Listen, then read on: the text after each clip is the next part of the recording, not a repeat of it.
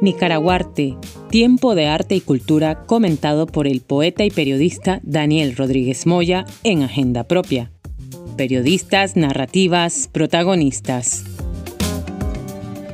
Llegó septiembre y como marca el calendario de nuestro tiempo circular, las fiestas patrias en las que tristemente poco hay que celebrar en una Nicaragua subyugada nuevamente por la vil tiranía. Pero más pronto que tarde los tiranos caen, aunque sea a pedradas, como la de aquel héroe que se llamó Andrés Castro, nuestro particular David contra Goliat Alonica, que derribara de una certera pedrada al filibustero en la batalla de San Jacinto, un 14 de septiembre de 1856.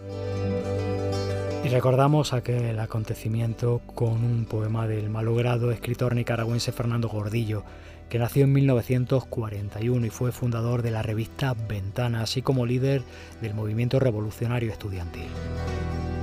Murió en 1967 con tan solo 26 años a causa de una larga enfermedad que lo mantuvo postrado desde 1961. Andrés, tu piedra en mi esperanza. Ha pasado un siglo y ya lo ves, todo lo mismo. Pudo más el oro que la sangre. Toda tu tierra, Andrés, desde los lagos al Coco, desde el Cabo hasta el San Juan, es una sola lágrima donde la patria llora. Lanza la piedra, lánzala. A un siglo de distancia, el enemigo es el mismo. Y así sigue siendo, como escribió Fernando Gordillo.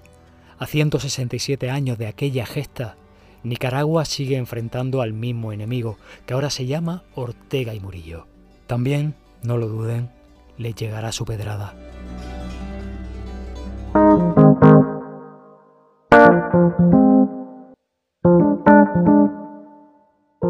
Nicaraguarte, tiempo de arte y cultura comentado por el poeta y periodista Daniel Rodríguez Moya en Agenda Propia.